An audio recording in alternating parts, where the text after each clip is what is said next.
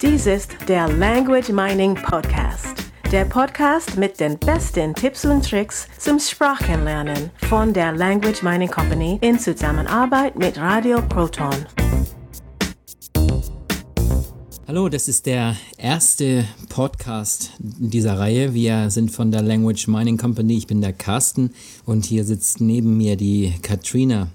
Wir möchten euch ein paar Tipps und Tricks zeigen zum Sprachenlernen. Vielleicht habt ihr euch schon überlegt, dass ihr eine Sprache lernen möchtet oder ihr möchtet ähm, äh, vorhandene Sprachkenntnisse einfach verbessern. Wir haben sehr viel Spaß am Sprachenlernen und äh, zeigen vor allen Dingen auch unseren Teilnehmern immer, wie das am besten geht. Ja, das ist das, was wir tun. Und ähm, jetzt möchte ich einfach mal ein bisschen was über mich erzählen. Ähm, welche Methoden es gibt, welche Strategien es gibt, ähm, was man machen sollte, was man besser lassen sollte. Katrina hat dafür ein paar Fragen vorbereitet. Ja, Katrina, was möchtest du denn gern von mir wissen? Ja, Carsten, ich möchte gern wissen, wie es dazu kam, dass du so ein begeisterter Sprachlerner würdest. Ja, das ist eine gute Frage. Ich hatte früher sehr schlechte Noten in Fremdsprachen. Also in der Schule war es eher nicht so, dass ich jetzt der, ähm, der begeisterte Sprachlerner war. Vielleicht war es bei mir die Lust, mich mit Menschen zu unterhalten. Ich bin viel ins Ausland gereist. Ähm, ich habe mich viel für Musik interessiert. Also auch die, die Texte, die meine damaligen Idole waren mir wichtig. Ich wollte verstehen, was dahinter ist. Und so habe ich angefangen, ähm, Sprachen zu lernen. Natürlich zunächst erstmal nach den herkömmlichen Methoden und habe dann herausgefunden, dass ich auf die eine Art und Weise besser lernen konnte als auf die andere. Ja, ich habe mich dann mit vielen Sprachlernern weltweit ausgetauscht und äh, einfach sehr viel dazugelernt, sehr viele Bücher darüber gelesen, später dann auch mich mit Gehirnforschung beschäftigt. Was habe ich noch gemacht? Ja, NLP, also neurolinguistisches Programmieren, da habe ich eine ganze Menge rausgezogen, was ich wirklich direkt für das Sprachenlernen anwenden konnte. Ich habe mich sogar mit Hypnose beschäftigt und mit vielen, vielen weiteren Dingen. Und wie viele Sprachen sprichst du inzwischen? Und welche sind das? Meine Muttersprache, Plattdeutsch. Da fangen viele mal an zu grinsen. Plattdeutsch ist, äh, wird an der Nordseeküste, an der Ostseeküste gesprochen und ähm, ist, ja, man könnte schon fast sagen, vom Aussterben bedroht. Also in meiner Generation gibt es nicht mehr allzu viele, die das aktiv sprechen. Die Sprache ist, ist wirklich eine Sprache, es ist kein Dialekt. Es ist dem Holländischen sehr viel ähnlicher, also dem Niederländischen sehr viel ähnlicher. Dann natürlich Deutsch. Äh, das habe ich dann auch noch nebenbei mitgelernt, in der Schule natürlich, logischerweise. Ich spreche Englisch. Ähm, ich es ist sehr spannend. Ich bin also kaum in englischsprachigen Ländern gewesen. Also ich habe das, das Englisch fast nur außerhalb des Landes gelernt. Spanisch spreche ich, habe auch dann äh, lange in Spanien gelebt. Allerdings habe ich die Sprache gelernt, bevor ich in das Land ging, beziehungsweise hab's, ähm, konnte sie schon recht gut und dann habe ich es im Land wirklich äh, ver verbessert. Dann spreche ich ähm, Portugiesisch, Italienisch, äh, ein bisschen Türkisch, ein bisschen Chinesisch und ich denke immer, es ist, sind nicht die Sprachen, die ich tatsächlich spreche, die mich ausmachen, sondern es ist ähm, es ist das, was ich dabei gelernt habe und vor allen Dingen bei den Sprachen, bei denen ich sehr viel Zeit investiert habe, da muss ich sagen, äh, das sind die Dinge, wo ich wirklich was dazu gelernt habe und wo ich jetzt im Nachhinein wirklich meinen Teilnehmern jetzt auch wirklich sagen kann, so den und den Fehler habe ich gemacht, das und das solltest du besser nicht tun. Welche von diesen Sprachen war denn die einfachste? Also der Schwierigkeitsgrad einer Sprache hängt von von vielen, vielen Dingen ab. Da würde ich zunächst erstmal sagen, wie nah die Fremdsprache an der eigenen Sprache ist, beziehungsweise wie viele Sprachen ich aus der Sprachfamilie schon kann.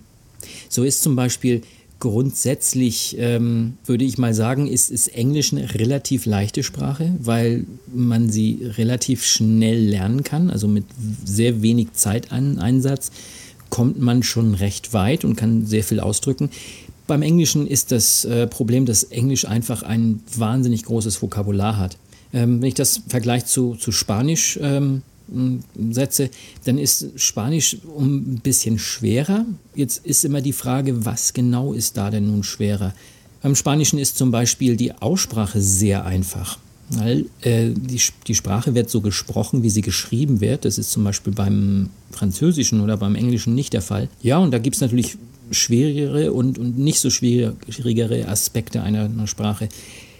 Was dann noch dazu kommt, ist, ähm, wenn ich jetzt zum Beispiel schon sehr gut Spanisch kann und möchte dann Portugiesisch lernen, dann ist es relativ einfach, weil ähm, ich einfach schon mit der Struktur, mit der Satzstellung, mit dem Vokabular vertraut bin. Die Schwierigkeit ist dann, dass ich danach die Sprachen nicht verwechsel. Was viele Menschen falsch machen, ist, dass sie in einer Sprache schon relativ weit sind, dann sich ähm, auf die zweite Fremdsprache stürzen und da völlig bei vergessen, dass äh, sie damit eventuell beim Lernen sozusagen Dinge verlernen, die sie schon bereits können, und zwar in der anderen Sprache. Also was ist die einfachste, was ist die schwerste Sprache, ist sehr, sehr schwierig zu sagen. Chinesisch ist zum Beispiel eine sehr einfache Sprache. Viele Menschen glauben, Chinesisch wäre schwer. Äh, Chinesisch, Chinesisch ist ähm, einfach viel. Das heißt, wenn ich mich äh, damit beschäftige, die chinesische Sprache zu lernen, dann ähm, darf ich mir eine Methode suchen, mit der ich die Unmenge an Informationen verarbeiten kann. Also möglichst viel im Alpha-Zustand ins Unterbewusstsein schaufeln da die entsprechende Methode zu, herauszusehen, herauszusuchen, dass ich sie, ähm, dass die Sprache auch wirklich schnell reingeht. Und welche von den Sprachen hat dir am meisten Spaß gemacht? Mir machen alle Sprachen Spaß ich habe ganz besonders große Freude daran, mich einfach mal mit einer, mit einer neuen Methode oder einer anderen Vorgehensweise an eine ganz neue Sprache ranzuwagen. So habe ich schon einige Sprachen, die ich wirklich nur, nur so, im, so ein bisschen kann, wo ich mich einfach selbst beobachte und Methoden ausprobiere. Und das ist, das ist spannend, das macht mir Spaß, wo ich, wo ich einfach ähm, Neues hinzulernen kann, was Strategie, was Methodik und, und so weiter angeht, auch Aussprache. Es war zum Beispiel sehr spannend, die Aussprache des, des Chinesischen zu erlernen, weil es wirklich was völlig anderes war, was ich bis dahin noch nicht kennengelernt hatte. Was macht mir Spaß? Ja, einfach auch lustige Dinge in der Sprache zu sagen mich mit den Leuten dann zu unterhalten. Also vor allen Dingen äh, bis zu einem gewissen Niveau schon zu kommen, wo ich einfach sagen kann, hey, jetzt kann ich mich ein bisschen unterhalten und es äh, kann wirklich eine, eine Unterhaltung stattfinden in der Sprache. Das macht mir Spaß. Carsten, was ist denn ein Language Coach und wie unterscheidet sich Language Coaching vom Fremdsprachenunterricht? Also der Unterschied zwischen Language Coaching und Fremdsprachenunterricht ist relativ einfach. Beim Fremdsprachenunterricht geht es darum, Inhalte zu vermitteln. Wer Fremdsprachenunterricht möchte, der möchte unterrichtet werden. Und ähm, ich kümmere mich um, um die Lerner, die wirklich lernen wollen. Es ist im Endeffekt dasselbe, es ist nur ähm, eine andere Betrachtungsweise, so eine andere Perspektive. Als Language Coach bin ich ähnlich wie so ein Personal Trainer beim Sport oder überhaupt ein, ein, ein Sporttrainer. Äh, zum Beispiel so ein Fußballtrainer, der muss selber keine Tore schießen und vielleicht hat er auch überhaupt keine Ahnung von Fußball. Der muss nur sehen, wie er die Mannschaft so trainiert oder so laufen lässt, damit sie das lernen, was sie nachher tatsächlich im Spiel brauchen.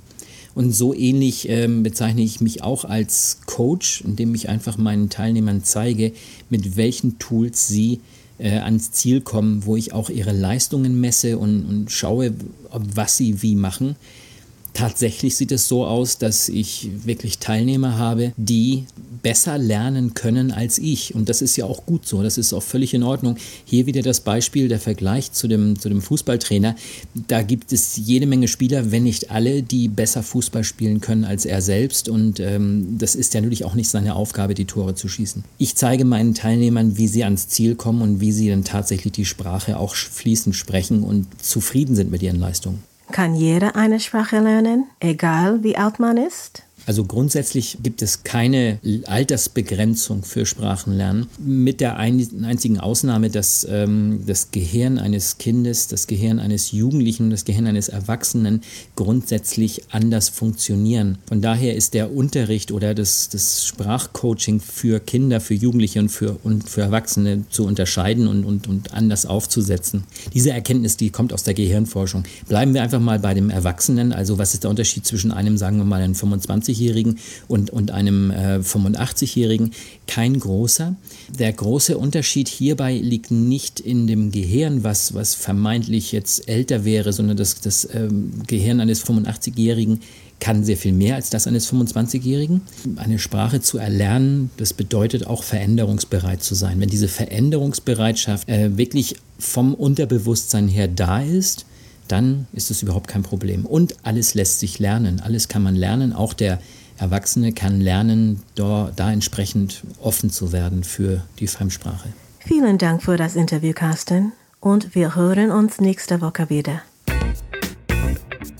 Das war der Language Mining Podcast. Der Podcast mit den besten Tipps und Tricks zum Sprachenlernen von der Language Mining Company in Zusammenarbeit mit Radio Proton. Weitere Informationen finden Sie unter www.languageminingcompany.com und www.radioproton.at.